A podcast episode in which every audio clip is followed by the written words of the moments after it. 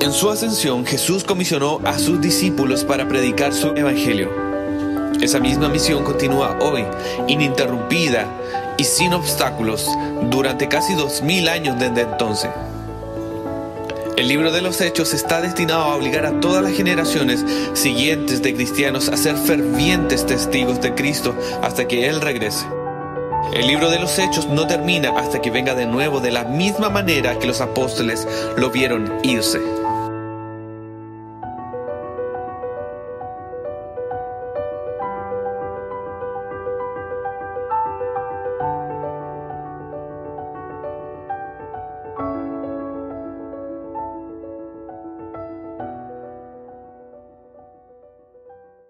Hoy día estamos ya en el tercer sermón de nuestra serie de Hechos, de la multiplicación de la iglesia, Dios multiplica su iglesia. Y en el sermón de hoy día, el tercer sermón, eh, eh, de verdad que está siendo una bendición. Eh, y, el- y lo hemos titulado El Ministerio en Jerusalén. Y cuando preparaba este sermón me recordaba hace unos años atrás, me tocó eh, a través de la Fundación por el Renacer de la Pasión. eh, en ese entonces yo era director de ejecutivo de esa fundación. Y teníamos unas instancias que se llamaban MOU, que era Misión Operación Urbana. Y estuvimos en Copiapó eh, abriendo este MOU. Y me acuerdo un día en la plaza de Copiapó eh, compartiendo el Evangelio y, y evangelizando. Me, me tocó con un joven, ¿cierto? Eh, tiene que tener unos 21 años, 22 años. Y, y estaba compartiendo el Evangelio y le hablaba del Evangelio. Y era interesante porque él se daba cuenta que no habían argumentos para no creer y, era evidente. Y, en una él dice no, eh, no, que no y, y argumentaba y no, no estaba dispuesto y que sí era bueno, pero no. Y, y en un momento me acordé de algo que el pastor eh, inglés John Stott, él decía, cómo predicar el Evangelio a la conciencia. Y es ahí donde yo le digo, lo que pasa es que tú no quieres creer. Tú te das cuenta que todo esto es verdad, tú ya sabes que es verdad, pero no quieres creer. Yo de verdad que me atreví a decir eso, eh, creo que fue impulsado por el Espíritu Santo, y en ese entonces este joven agacha su cabeza y él se pone a llorar, se pone a llorar eh, y de verdad que me estremeció a mí y él, él en ese momento él reconoce a Cristo como su Señor y, y Salvador.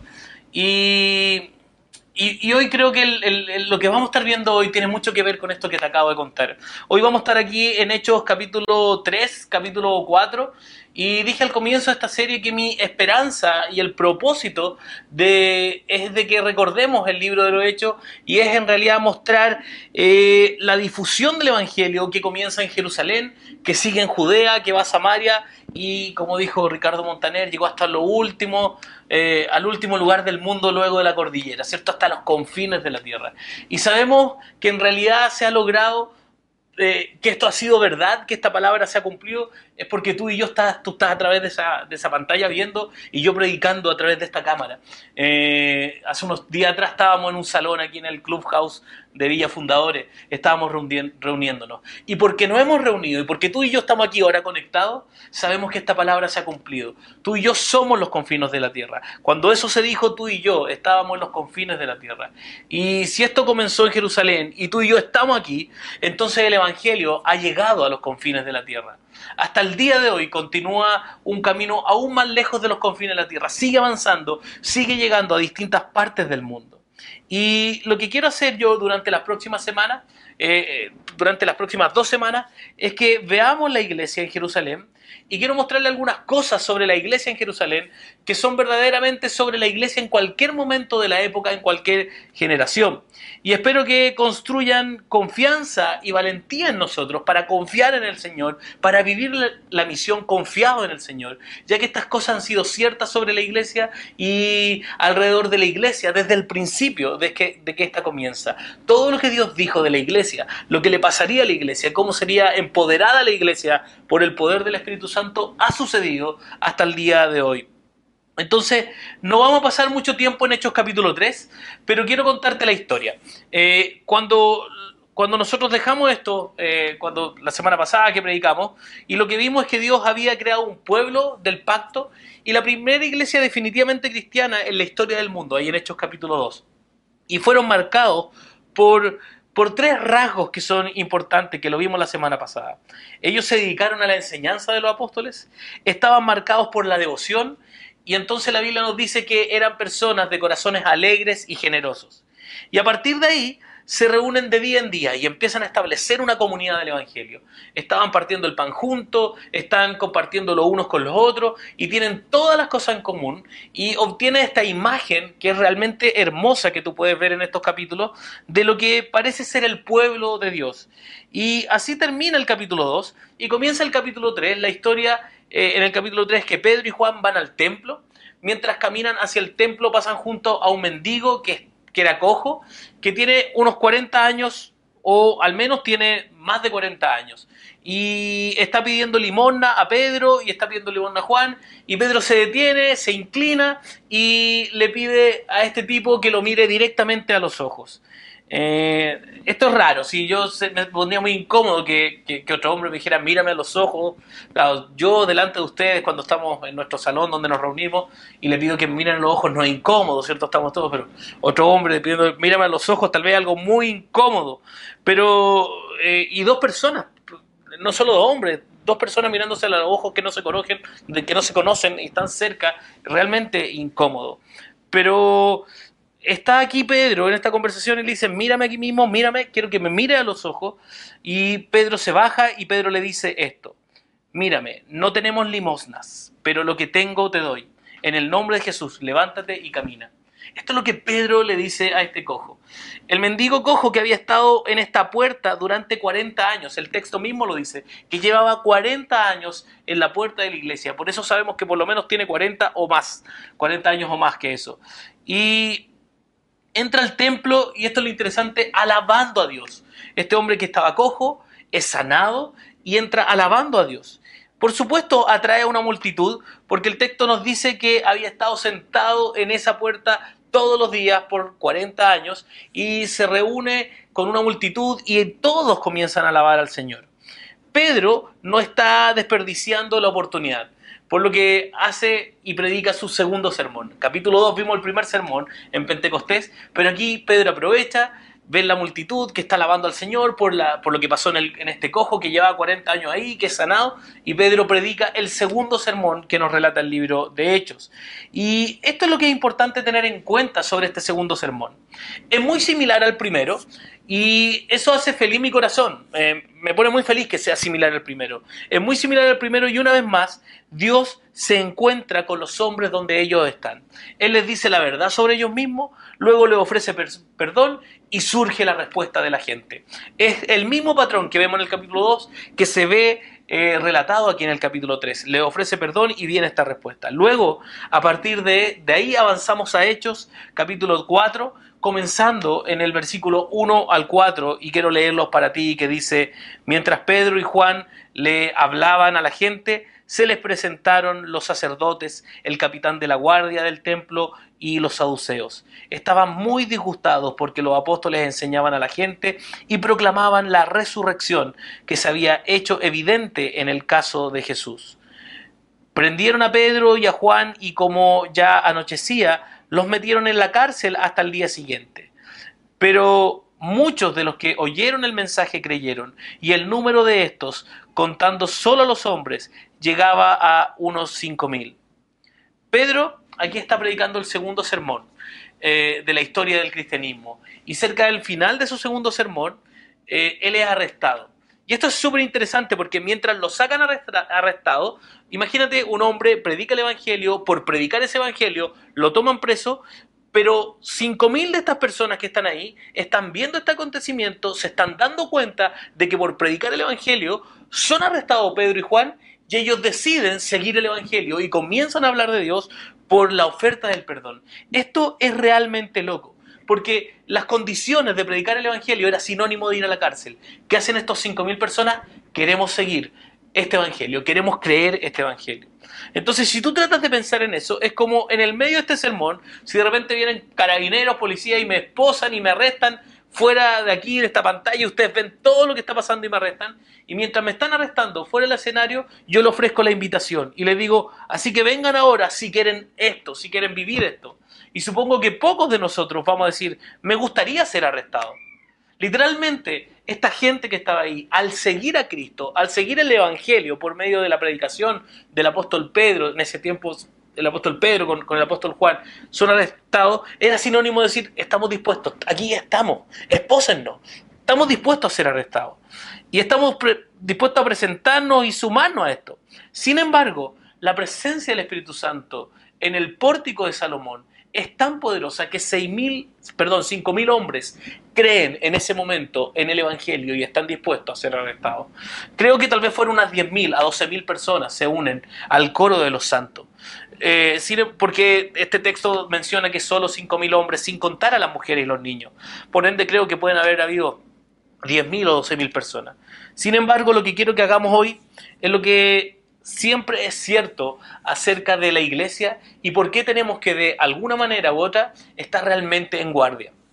Y es porque cada vez que se proclame el Evangelio, finalmente el Evangelio de Jesucristo, cada vez que se proclame, siempre, siempre habrá hombres y mujeres que reciben esa oferta de perdón y se regocijan en el Señor. Pero también habrá de aquellos, independientemente de cómo lo hagamos, que se van a ofender y que por eh, la idea de que necesitan perdón y buscan eh, ser salvados, muchos de ellos se van a molestar y ellos van a empezar tal vez a perseguir, van a estar dispuestos a destruir a aquellos que abrazan el Evangelio.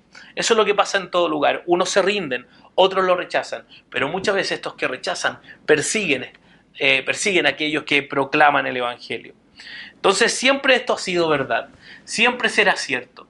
Es verdad hoy y siempre habrá quienes escuchen y alaben a Dios por medio de la predicación del Evangelio.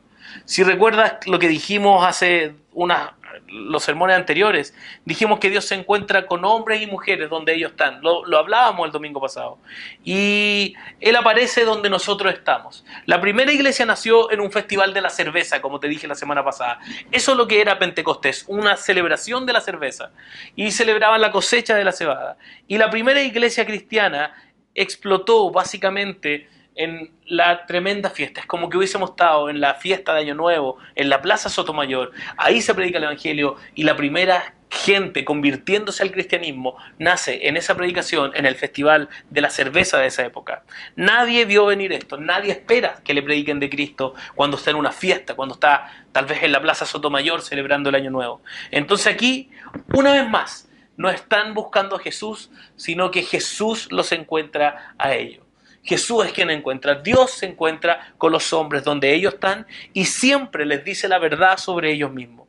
Aunque muchos se ofenden por lo que es verdad acerca de ellos, para muchos de nosotros, aquellos de nosotros que nos hemos arrepentido y hemos encontrado nuestra esperanza en Cristo, esto es como una manta cálida, aunque finalmente nos están delatando y están diciendo la verdad de nosotros, empezamos a sentir eso como un amor tan grande, una caricia tan grande que Dios nos está dando. Se siente bien ya no estar oculto, se siente bien no estar escondiendo una vida pecaminosa y podemos ser libres, salir a la luz y eso es muy cálido, es salir de, de lo oculto a la luz. Y algo que quiero que tú y yo nos preguntemos, sobre todo en una cultura hostil en la cual nosotros vivimos. ¿Qué provoca el Evangelio en una cultura hostil? Y aquí creo yo que está lo loco del mensaje del Evangelio. Por lo general, no me importan los argumentos seculares. he estudiado muchos los argumentos para no creer en Dios. Y, no digo que no me importa porque no me importan las personas, sino que no me importa cuán sólido seas por la verdad que creo en el fondo. Estoy tan arraigado a la verdad que creo. Pero esto es lo que te diré sobre esto, sobre, sobre lo que te quiero mencionar y creo que es verdad. Alabado sea Dios por su gracia. Eh, nos hizo saber que éramos débiles en lugar de permitirnos continuar operando bajo la fachada de la fuerza y de que todo lo podemos. Tú y yo sabemos que no lo podemos todos, pero aún así queremos aparentar y Dios nos descubre, nos dice que no podemos y eso nos hace reaccionar y sentirnos amados por Dios que nos dice la verdad. Si eres adicto, si estás deprimido, si estás enojado, si estás luchando con la ansiedad, si sabes que eres egoísta, si estás rompiendo todas tus relaciones, si sabes que eres fácil, propenso a la ira y la violencia, una y otra vez te podía seguir tal vez nombrando muchos ejemplos más. Quiero decirte que cuando Dios aparece y te dice la verdad acerca de ti, que estás en rebelión, eh, no puedes arreglarte tú mismo y sabes que mereces la ira de Dios, mereces la condena de este juez justo, pero luego este juez te mira y te ofrece el perdón y te ofrece la gracia. Y esto nos impulsa a decir, gracias Dios, esto tiene sentido. Está bien con lo que tú estés luchando y de verdad que hoy no es relevante por lo que luchas. Lo importante es que Dios te dice que tú estás luchando con algo que no puedes vencer y que lo necesitas como, como tu Salvador. Mientras que si tu matrimonio tal vez es un choque de trenes y Dios aparece y te dice, no lo estás haciendo bien, piensa en lo malo que sería la vida. Quiero decir, estás tal vez, agotando, tratando de hacer que tu matrimonio funcione. Estás agotando, agotado tratando de no atacar a tus hijos. Estás agotado tratando de romper los patrones de adicción. Estás agotado tratando de no salirte, ¿cierto?, de control. Tal vez estás agotado, agotado y agotado. Y Dios viene y te dice que eres genial. ¿Sabe lo frustrante y horrible que sería eso?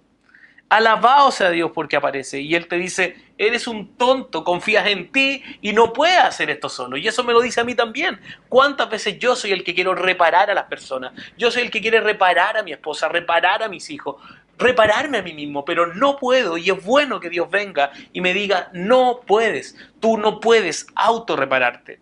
Y es una gran noticia porque ya estaba yo tratando de ser mejor, estaba tratando de romper esos hábitos, estaba tratando de romper con lo que me resulta, eh, me resultaba tan natural, pero no podía entender por qué no podía convertirme en una mejor versión de mí. Y luego, que alabado sea Dios, cuando Dios me encontró, ¿dónde me encontró?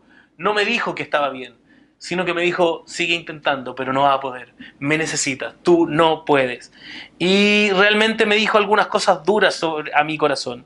Y, claramente una de las cosas que me dijo es que yo estaba enamorado de mí mismo y que me amaba, amaba a mí mismo. Y ahí cuando empiezo a entender que necesitaba amar a Dios para poder amar a otros. Y entonces aquí está lo loco.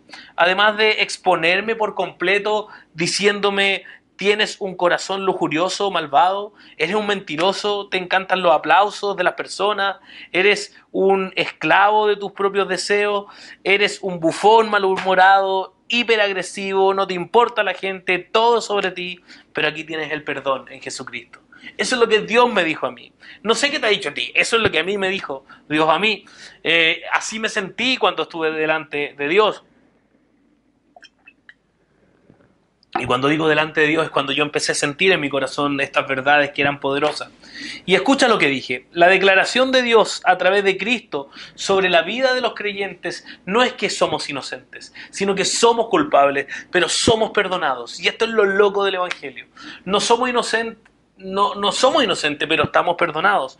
Nuestros crímenes han sido pagados en su totalidad. En su totalidad están pagados nuestros crímenes, nuestros errores, nuestros pecados.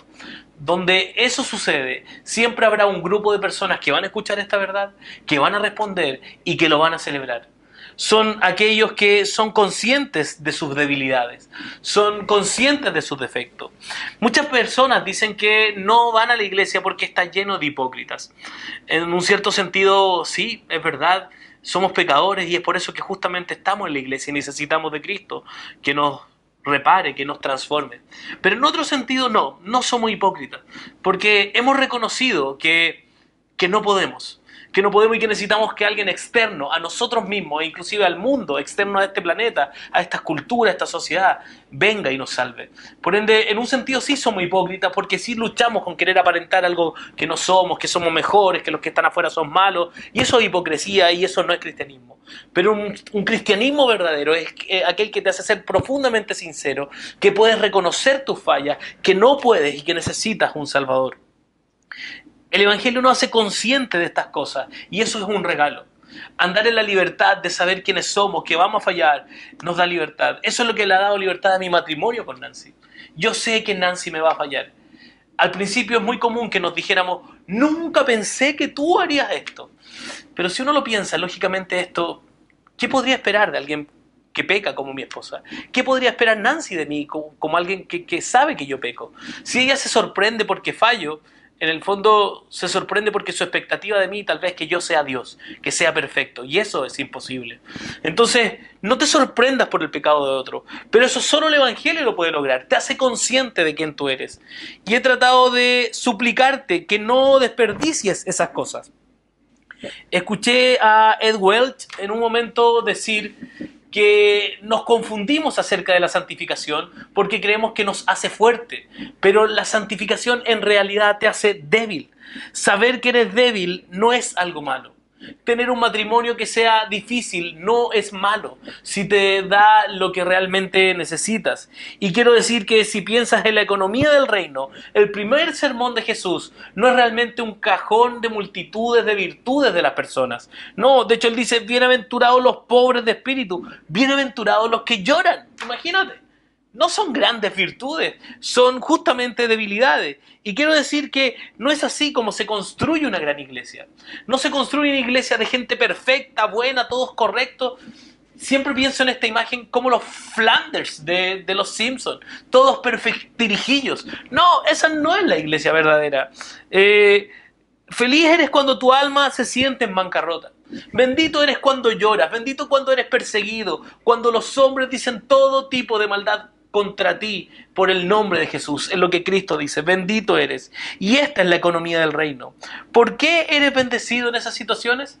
Porque entiendes que no puedes y que necesitas a Jesús y corres hacia Él y no de Él. Es bueno que tu matrimonio toque fondo porque te hace correr a Cristo. No sabes con cuántos matrimonios estoy acompañando. ¿Qué ganas que vengan antes? ¿Qué ¿Qué ganas que estos matrimonios no esperen tocar fondo para venir? Pero muchas veces las circunstancias de tocar fondo es lo que a uno lo evidencia de que somos débiles y que no podemos y queremos dejar de intentarlo y correr solo aquel que puede solucionar y transformar nuestras vidas. Y ese es Jesucristo. Y esta es la vida bendecida y esta es tu mejor vida ahora. No que todo lo logras, no que eres virtuoso en todo y todo sale bien, ven a Cristo porque te solucionará todos los problemas. No, eso no es el cristianismo. El Evangelio es que tú no puedes y que necesitas de tu Salvador. Siempre habrá quienes respondan y esto debería crear mucha confianza en nosotros porque significa que las personas van a responder. Tú debes estar tranquilo compartiendo el Evangelio porque las personas van a responder. Todos van a responder. Y todos ellos, aunque todos responderán con es una gran noticia, habrá quienes se ofenderán por la idea de Jesús y por el perdón que Jesús ofrece.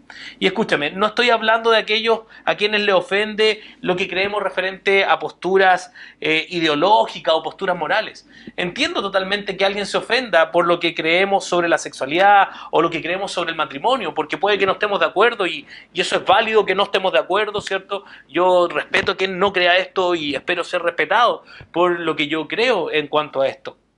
Eh, sobre lo que creemos sobre estas temáticas de la sexualidad, el matrimonio.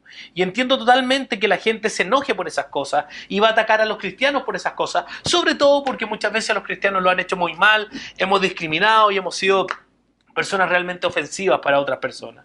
Pero esto es lo que tú vas a encontrar. A menudo ni siquiera es que van a ser ofendidos por esta ideología. Es Cristo mismo quien ofende a muchas personas. Cristo mismo es el escollo de este asunto. Él es el que trae la ofensa, porque Dios nos encuentra donde estamos y nos dice la verdad de que no somos. Esto a muchas personas les ofende. El Evangelio aparece y dice, estás roto.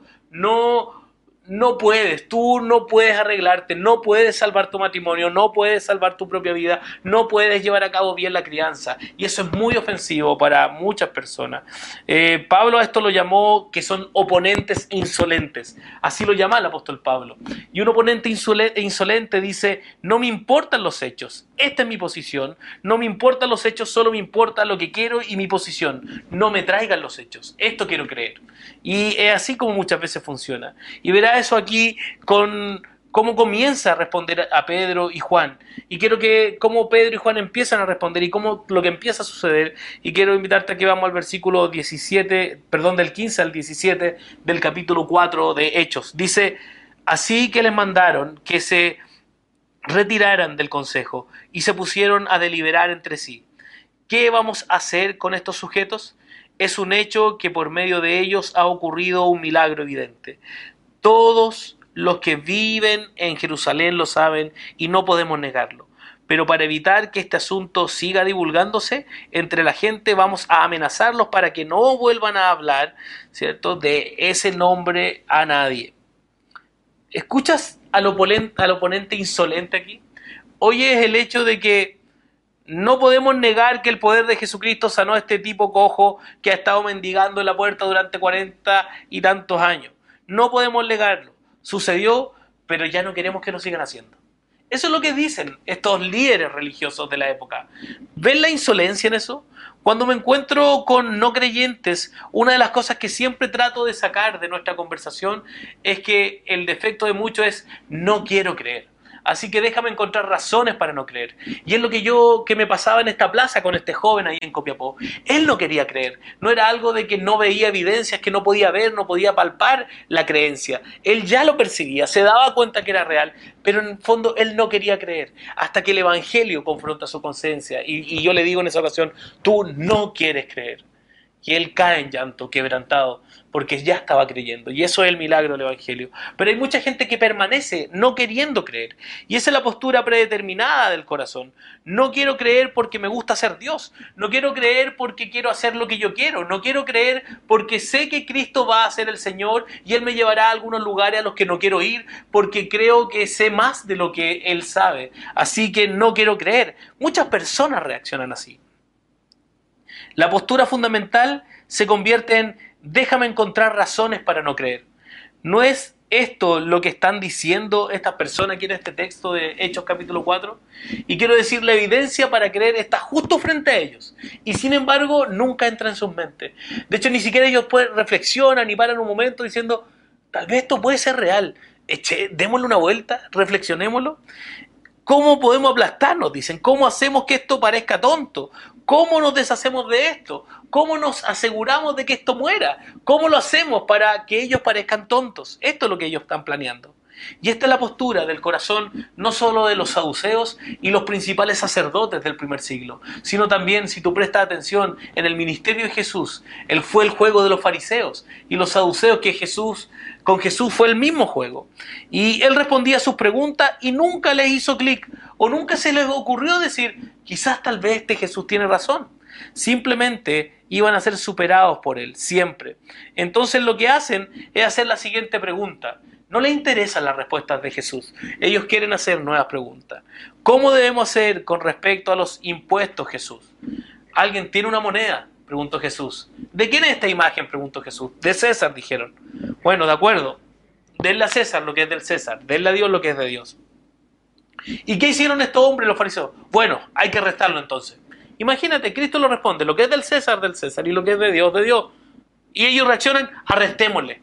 ¿Te das cuenta que en el fondo no querían escuchar la respuesta de Jesús. Ni siquiera dicen, ¿no será cierto lo que Él le está diciendo? Y eso es lo que sucede cuando eres el Dios soberano del universo, que todo lo sabe. Simplemente no pierdes en los argumentos, prefieres cambiar el tema y tratar de tonto al otro. Y una de las posturas fundamentales de la cultura en la que nosotros nos encontramos y conversamos con aquellos que no creen es, no quiero creer. Cuesta encontrar personas que quieran encontrar razones para creer, o por lo menos que que, traten de cuestionar sus propias creencias. Y aquí los tienes. Y ellos dicen, está bien, vamos, ¿qué vamos a hacer aquí? Y quiero invitarte a leer los versículos 17 al 20, que dice, pero para evitar que este asunto se divulgase entre la gente, vamos a amenazarlos para que no vuelvan a hablar de ese nombre a nadie. Los llamaron y les ordenaron terminantemente que dejaran de hablar y enseñar acerca del nombre de Jesús. Pero Pedro y Juan replicaron, ¿es justo delante de Dios obedecer a ustedes en vez de obedecerlo a Él? Júzguenlo ustedes mismos. Nosotros no podemos dejar de hablar lo que hemos visto y lo que hemos oído. Pedro literalmente aquí les hace un jaque mate. Pedro no es el que había fallado en esta prueba. ¿No había negado ya a Cristo tres veces este Pedro? Cristo, ¿te das cuenta? Pedro yo no había fallado ya anteriormente. ¿Fue él mismo el que negó tres veces? Bueno, este es un acto de gracia, es tan, tan, misericordioso Dios con Pedro. Dios le da otra oportunidad de tomar la prueba nuevamente y esta vez Él pasa la prueba, Él no lo niega, Él no duda en absoluto. De hecho, Él dijo esto, oye, tú decides si es correcto que obedezcamos a Dios en lugar de a ti, pero no puedo evitar hablar de lo que hemos visto y oído. Creo que el peso de esto probablemente no se nos pegue en la cabeza porque no podemos imaginar el escenario en el que están siendo arrestados. Y ahora están frente a un juez y el juez les dice a ellos, ya no predicarán, ya no van a hablar, ni dirán nada sobre Jesucristo. Y la respuesta de ellos fue, bueno, juez, voy a seguir hablando de Jesús. Da lo mismo lo que tú digas, yo seguiré hablando de Jesús. Y aquí está el escenario en el que Pedro y Juan se encuentran. Están siendo amenazados por el poder establecido de su época. Sí, y, quiero que podamos seguir leyendo. Quiero que leamos el versículo 19 y 22, que, al 22, que dice, pero Pedro y Juan replicaron, ¿es justo delante de Dios obedecerlo a ustedes en vez de obedecerlo a Él? Júguenlo ustedes mismos. Nosotros no podemos dejar de hablar de lo que hemos visto y oído. Después de nuevas amenazas los dejaron irse. Por causa de la gente no hallaban manera de castigarlos. Todos alababan a Dios por lo que había sucedido, pues el hombre que había sido milagrosamente sanado tenía más de 40 años. Bueno, nuevamente piensen en toda la locura involucrada en esta situación, particularmente donde tienen esta evidencia masiva de que Cristo y quién es Él y lo que han hecho que es realmente cierto tan cierto es que entre la gente, fíjate lo que dice aquí, cuando lo, que dice el texto, cuando castigan a los que predican, es muy injusto para la multitud que ellos empiezan a rebelarse contra sus gobernantes. O sea, se dan cuenta de la injusticia que están cometiendo. Y no hacen nada más que amenazarlo y luego estos gobernantes judíos echan a Pedro y a Juan. Este siempre ha sido el ambiente en que la iglesia ha existido a lo largo de la historia. Hay quienes aman el perdón ofrecido y hay quienes se ofenden por el perdón hasta el punto de que buscan marginar, burlarse, perseguir, destruir a los que han creído en el Evangelio. A la luz de esto, una de las preguntas con las que tendrás que luchar una y otra vez, uno de los tirones que sentirás, es el deseo de mantener relaciones en lugar eh, en lugar de ser hombres y mujeres que se arriesgan por el Evangelio. Tú vas a sentir esa tensión. O sigo manteniendo las relaciones o proclamo la verdad del Evangelio. Eso implica arriesgar algunas de las relaciones sociales que tienes. Algunos de los lugares que estás invitado a ir vas a tener que tal vez va a ser una pérdida. Y alguna de las formas en las que las personas interactúan contigo, tú vas a tener que poner límites. Y quiero decir esto, es lo que pasa. Mira, podemos ser honestos. Y es una pregunta que te quiero hacer. ¿Podemos ser honestos? ¿Queremos que la gente nos quiera? Bueno, si eres como no me importa si a la gente le gusto, entonces seguro que a la gente no le gusta. Si tú eres de los que, no, a mí no me importa si, si, si, si les gusta o no. Lo más probable es que tú seas de esas personas que no le gusta a la gente. Y, y no estoy hablando de ese tipo de personas. En lo personal, yo no. Yo no quiero ser marginado. Nadie quiere ser marginado. Yo no quiero que me rechacen.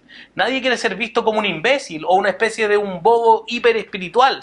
Nadie quiere ser eso. Y hemos visto algunos de esos payasos en las noticias. Hemos visto gente que lo hace mal y que termina siendo un hiper espiritual. Lo hemos visto este hombre que me cuesta llamarlo pastor porque no representa el cristianismo y no representa el evangelio. Este famoso pastor Soto que los medios le dan tanta pantalla. Ese otro pastor, tal pastor, y lo digo de esa manera con, toda libertad, porque no creo que lo sean, porque no reflejan el Evangelio, Pastor Sid, son todos unos payasos. Y no queremos eso. No quiero ser el tipo que siempre está sacando el aceite para ponerte en la frente a las personas cuando tienen tos. o tu alergia, alabado sea Dios, ven para acá para aceitarte. No, no quiero ser ese tipo de pastor. No queremos hacer eso. Y hay un atractivo para querer mantener todas las relaciones posibles. Todos nosotros no queremos perder relaciones, pero no ha pasado en la vida y no hay nada intrínsecamente malo en el deseo, eh, en ese deseo, a menos que te haga vender las promesas de la palabra del Señor y la enseñanza de Jesucristo. Y en cambio tú tienes que tratar de darle un cambio de imagen a Jesús. Tienes que tratar de predicarle un evangelio que ojalá lo puedan aceptar. La Biblia tiene mucho que decir sobre esto. Y quiero leerte un par de versículos cuando tú transgiversas el evangelio para que sea atractivo. Proverbios 29, 25 dice... Temer a los hombres resulta una trampa, pero el que confía en el Señor sale bien librado. Me encanta esto el miedo al hombre, el deseo de agradar al hombre, ser aceptado por el hombre, que nos aplaudan, que nos quieran, es una trampa, dice este pasaje. Mira lo que dice Juan 12, 42 al 43, dice, sin embargo, muchos de ellos, incluso muchos de los jefes, creyeron en él, refiriéndose a Jesús, creyeron en Jesús, pero no le confesaban porque temían que los fariseos lo expulsaran de la sinagoga. Preferían recibir honores de los hombres más que de parte de Dios creían en Jesús, pero no querían dar a conocer públicamente que creían en Jesús, porque podría haber algunas consecuencias sociales para ellos. Es posible que no nos inviten a salir. A veces hay consecuencias sociales por la convicción que tú puedas tener. ¿Te has dado cuenta? ¿No es así? ¿Que, no te ha pasado alguna vez? Bueno, eso suele pasar. Y hay, y hay mucho más eh, en estos días en los que estamos siendo pintados como intolerantes. Eh, somos los que odian, somos los fanáticos. En cierto grado creo que una asociación verdadera para gran parte de la iglesia chilena. Pero esto está trascendiendo a todo tipo de creyente. Y eso tal vez no es justo, porque no todos son intolerantes y son los que odian y los fanáticos. Más aún, en ese entorno, el sorteo será tal vez suavizar lo que creemos para poder ser agradable. Y no vamos a expresar lo que creemos, vamos a empezar a privatizar la fe. ¿No es ese el gran argumento? La fe es para el mundo privado. Y no me importa lo que creas. Si funciona bien para ti, créelo. Como si hubiera una creencia que se cierne sobre todo. ¿A qué voy con esto? Eh, mira, y quiero leerte esto. ¿Cómo entonces se predica el Evangelio en una cultura hostil? La pregunta que quiero que respondamos brevemente es cómo va a funcionar la iglesia en una cultura cada vez más hostil a lo que ella cree y a lo que ella abraza. ¿Cómo va a funcionar la iglesia? Bien, bueno, en esta situación veremos a la iglesia comenzar a responder. Mira el versículo 29. Han sido amenazados y librados, ¿cierto? Y ahora están de vuelta con el resto de los discípulos y ellos comienzan a orar. El resto de los discípulos, dice, no sé cuántos hay cuando esta oración, de verdad que yo no tengo idea cuántos discípulos había cuando se estaba desenlazando esta oración. Pero lo que sabemos hasta el punto es que hay al menos un poco más de 8.000 a 10.000 personas en Jerusalén que han creído. Y eso es lo que sabemos. Tuvimos 3.000 en Pentecostés, 5.000 aquí en el capítulo 4, por lo menos hay 8.000 hombres, sin contar mujeres ni niños. Entonces deben haber habido muchas personas.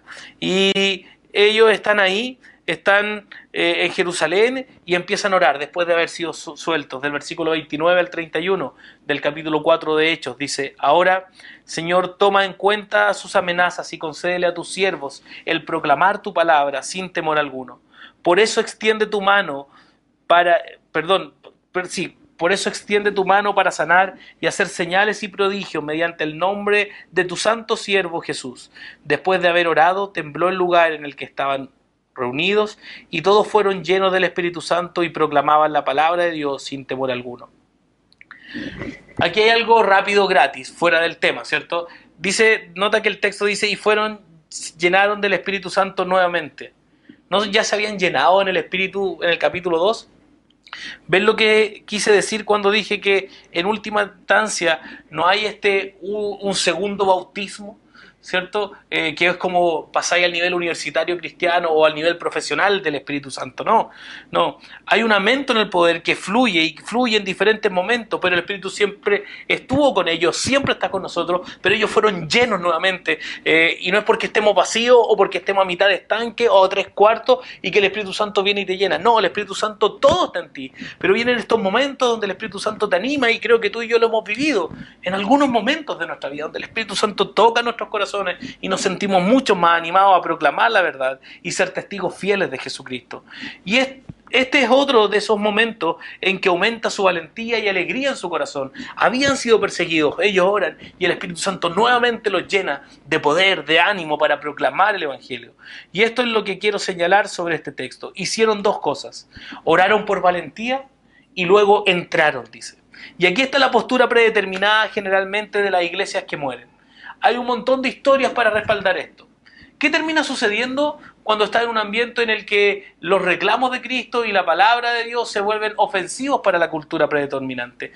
¿Qué pasa cuando el Evangelio es ofensivo para la cultura hostil? La idea de muchas iglesias es suavicemos las posturas de la Biblia para ganar las personas, porque realmente Jesús es de lo que se trata. Modifiquemos y cambiemos esto para que sea más atractivo eh, para la cultura. Eh, eh, hablemos del Evangelio algo como más lindo, eliminemos la confrontación contra el pecado, no hablemos del infierno, no, no hablemos de resurrección, porque la cultura no va a creer que un hombre pueda haber resucitado, y empiezan a diluir el Evangelio y a eliminar para que sea atractivo la cultura. Cada vez me doy cuenta que no solo es que haya temas ofensivos para la cultura, sino que es el mismo Jesús el problema. Jesús es ofensivo. Y lo que sale a continuación es la obra expiatoria de Jesucristo. Simplemente se reemplaza por hacer el bien a la gente. El Evangelio social. La gente se reúne en la iglesia y dicen, vamos a alimentar a los pobres, cuidemos a los que tienen hambre, hagamos buenas obras y ayudemos a aliviar el sufrimiento de este mundo. Y todo se reduce solo a eso para tener una iglesia atractiva.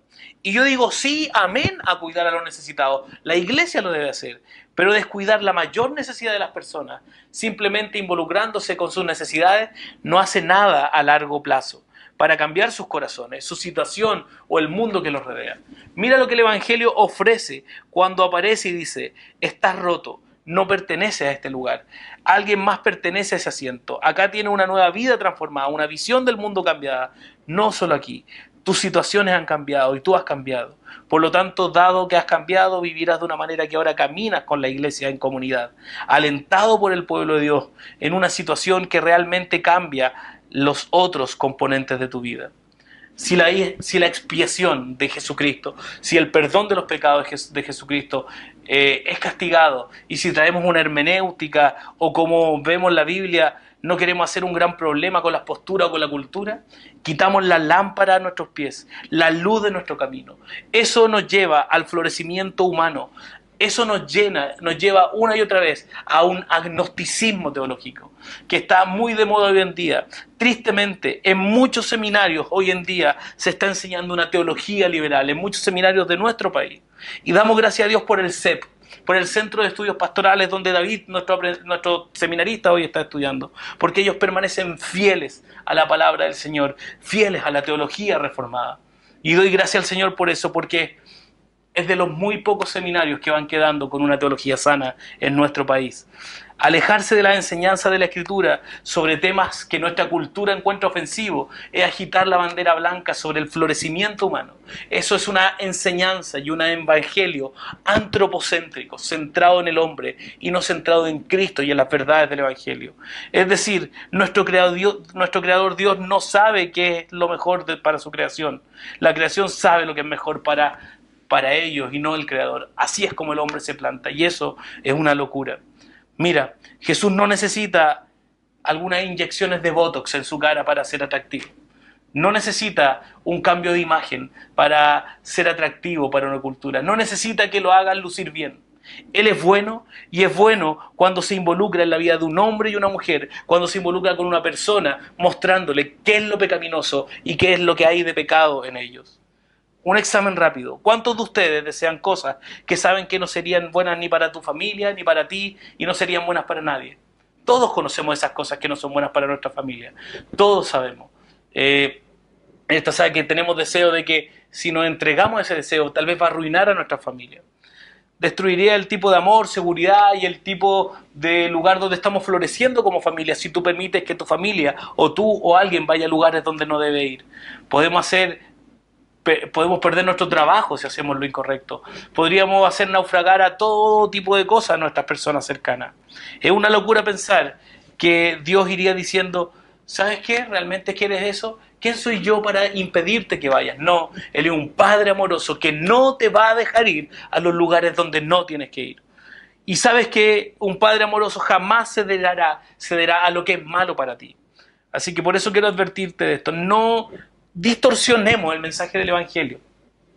Debemos ser personas valientes pero amables, llenas de gracias para amar a las personas, no para acercarnos desde la crítica, no desde el desprecio o desde el juicio. Creemos que esto es lo que la Biblia enseña sobre la sexualidad. Creemos que esto es lo que la Biblia enseña sobre el matrimonio. ¿Son primarios esos temas? No.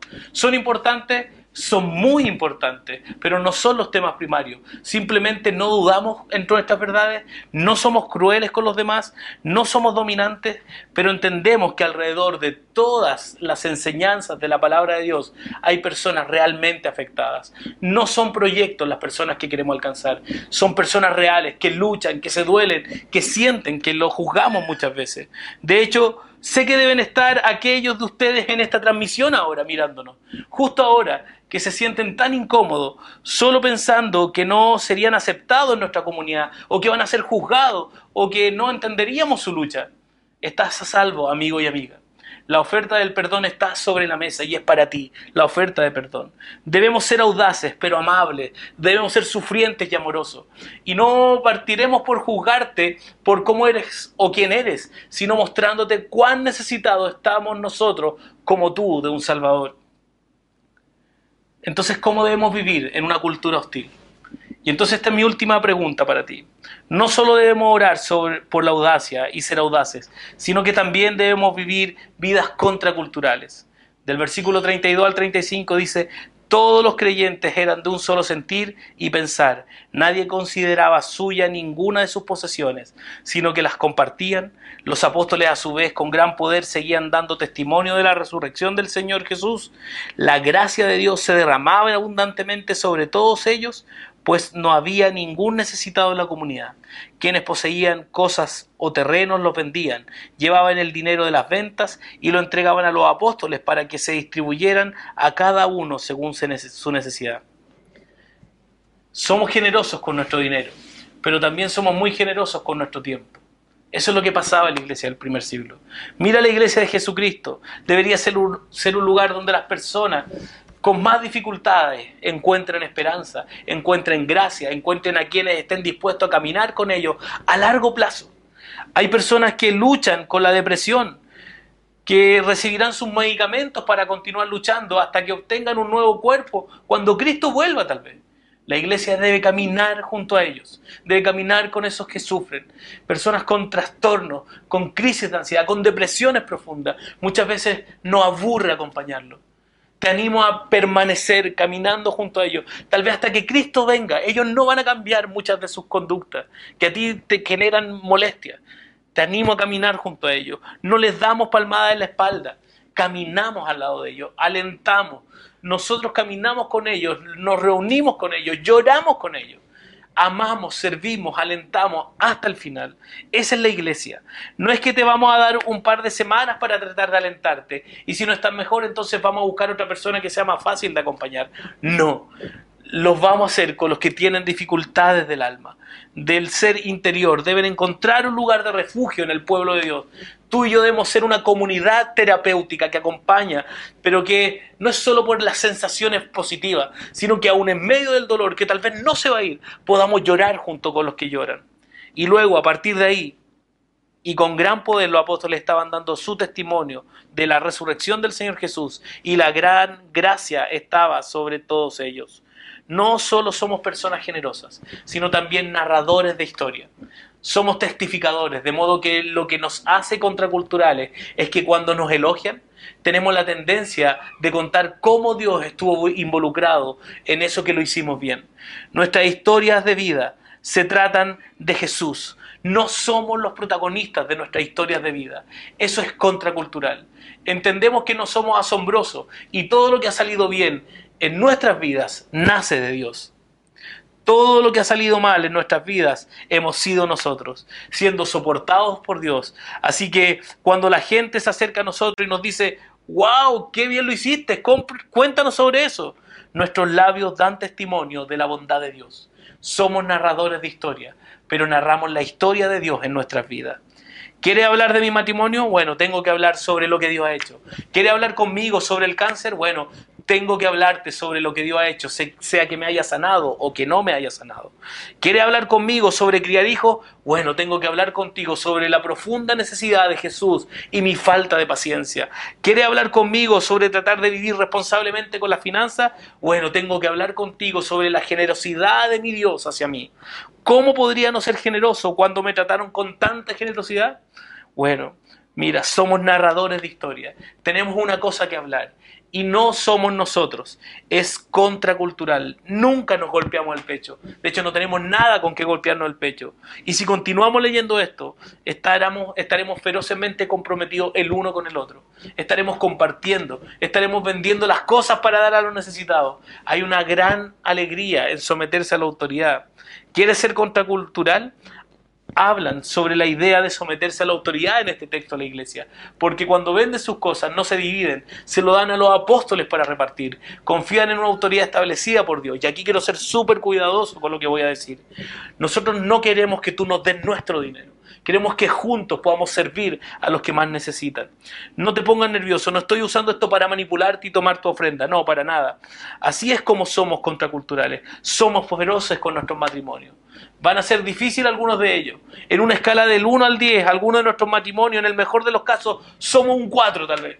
pero nos apoyamos en el pacto, nos apoyamos en la promesa, nos apoyamos en lo que Dios está mostrando en nuestro matrimonio. No despegamos fácilmente. Vamos a ser eh, traicionados. Sentiremos que alguien eh, más será un mejor cónyuge, pero volveremos a Jesús reconociendo que no podemos. Y esto va a suceder. Y vamos a apoyarnos en, en, esto. Vamos a acompañarnos en esto. Vamos a modelar bien el amor que guarda el pacto. Seremos personas generosas. Vamos a amar a nuestros hijos, pero no a amarlos de tal manera que piensen que ellos son Dios y que pueden tener lo que ellos quieran. Vamos a entrenarlos en justicia. Somos personas contraculturales. Vamos a luchar contra nuestro pecado con ferocidad. Vamos a caminar con valentía y alegría y generosidad en una sumisión alegre a la autoridad, contando la historia de bondad y de la gracia de Dios sobre nuestras vidas. Así es como opera en un entorno hostil la iglesia. No te conmueves, estás enraizado en la palabra de Dios. Esto es lo que dice la Biblia. Voy a confiar en que Dios sabe todo mejor que yo. No hay vértice de la existencia humana. Siempre es pecaminoso. Siempre cae hasta que se redima por completo al regreso de Cristo. Siempre pensamos que somos más inteligentes de Dios. La palabra de Dios es lo que nos arraiga. La palabra de Dios es lo que nos une. La palabra de Dios es lo que es lámpara a nuestros pies y es una luz en nuestro camino. Sé valiente, amigo y amiga. Sé amable, sé amoroso, pero valiente no nos han sacado del lodo y del pecado, y nuestros pies se han posado sobre la roca que es Jesucristo. Y esto lo podemos hacer. ¿Sabes por qué? Porque nuestro Salvador ya hizo esto por nosotros. Él fue valiente, Él fue amoroso, fue más que amoroso, que dio su vida por sus enemigos, predicó la verdad en una cultura hostil y nos envió el Espíritu Santo para que tú y yo prediquemos, para que seamos testigos de Jesucristo en medio de tiempos difíciles.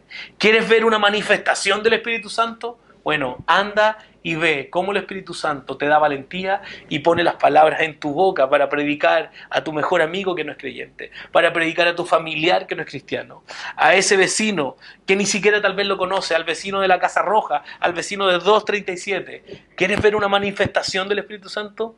Anda y ve cómo Dios te usa con valentía y Él pone palabras en tu boca. Que Dios te bendiga, Iglesia Curauma. Oremos. Gracias Señor te doy por tu palabra. Gracias te doy por tu evangelio. Gracias porque siempre habla a nuestros corazones. Glorifícate Señor en nuestras vidas. Gracias por hablarnos, por poder ver la gloria de tu evangelio en tu palabra.